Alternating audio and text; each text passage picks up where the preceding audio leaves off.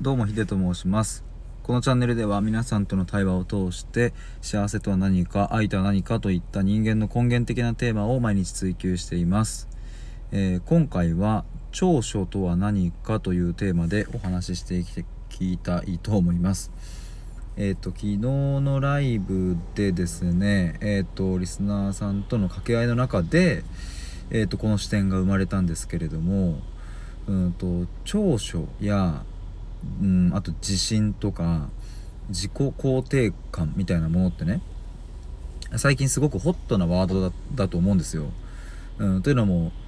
そうだな結構本屋さんに行ったら自己肯定感を高める方法だったりね、えー、苦手なことよりも長所を伸ばせだったり、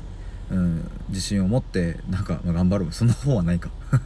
まあでも分かんないですけどもそういうのってねあの今の時代だからこそすごく言われてますよね。僕は今26ですけども親世代や、うん、おじいちゃんおばあちゃん世代からすると、うん、20代の頃ってなんか長所を伸ばせとか、うん、そういうことよりもいかに今日を生きるかそして、えー、幸せの、うん、絶対像みたいなのがあったのでそこをいかに追い求めていくかが、うんまあ、いわゆるそれがそれが幸せだったわけですが、まあ、そこが崩壊していくとうんと自分の持っている強みは何だっけ、えー、どうしたら長所を生かせるんだっけ、うん、どうしたら自信を持てるのかみたいなことが、まあ、言われるようになってきましたよね。で、えー、そんな話をしている中でそもそも長所や自信や自己肯定感といった類の、えー、まあちょっと似たような言葉をどう捉えているのかっていうご質問をいただいたんですね。で、えー、この長所とは何かっていうところ、まあ、この後にもあの収録を上げようと思っているんですけども他の観点で言う言うとね、えーとまあ、長所。これはですね僕なりのの回答だと,、うんと他人と比較した時に、え、生まれる相対的にね自分の、うん、得意とする技みたいなものだと思っています。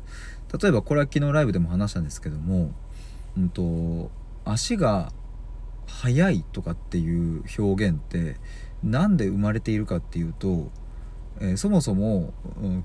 そこに比較があるからですよね。足が速い遅い。つまり陸上競技で速い人が1位を取るっていうそういう競争比較があるからそういう表現が生まれると。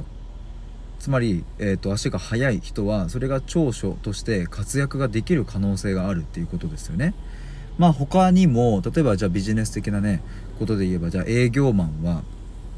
こうトーク力が優れていると。ものすごい、うん、と相手をこの心をつかむのがうまいみたいなことってこれもやっぱ比較ですよね、うん、他の人と比べたら長けているそこが、えー、まあまあこういう例を挙げ出したらたくさんあるんですけれども、うんと比較から生まれるものが長所だと思います。まあまあ厳密に言うと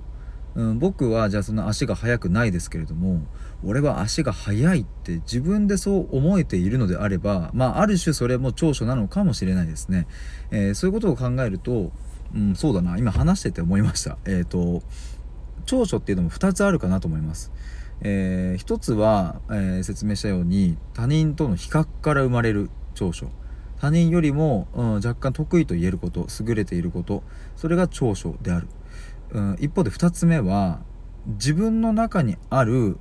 さまざまな能力気質の中で特に際立って得意なこと、うん、という見方ができると思います。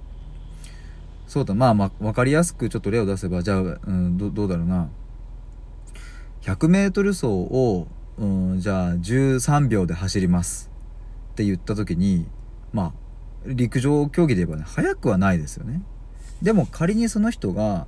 うん、その他のスポーツは全くできません。まあ今あえて分かりやすく言うと、じゃあ勉強もできませんとか、うん、何にもできません。でも 100m13 秒で走れるって僕の中では一番、一番なんですっていうことであれば、それは、長所になりうるっていうか、まあ長所ですよね、その人にとっては。まあ今はちょっと分かりやすくこういうふうに言いましたけれども、まあ2種類あるのかなっていうところですね。ただまあ基本的には他人との比較から生まれるえより優れた部分を長所というのではないか、え今の段階では、えそういうふうに、え捉えています。ということでこの後はまた、あの自信や自己肯定感についての収録を上げたいと思います、え、ということで今回は長所とは何かというテーマでお話ししてきました、え、対話で思考を深めるラジオでは随時対話をしたいという方を募集しております。またここならの電話相談では1対1で、えー、クローズの世界で話すというサービスもあの行っておりますのでもしご興味ある方は概要欄またはプロフィール欄をご覧ください。以上です。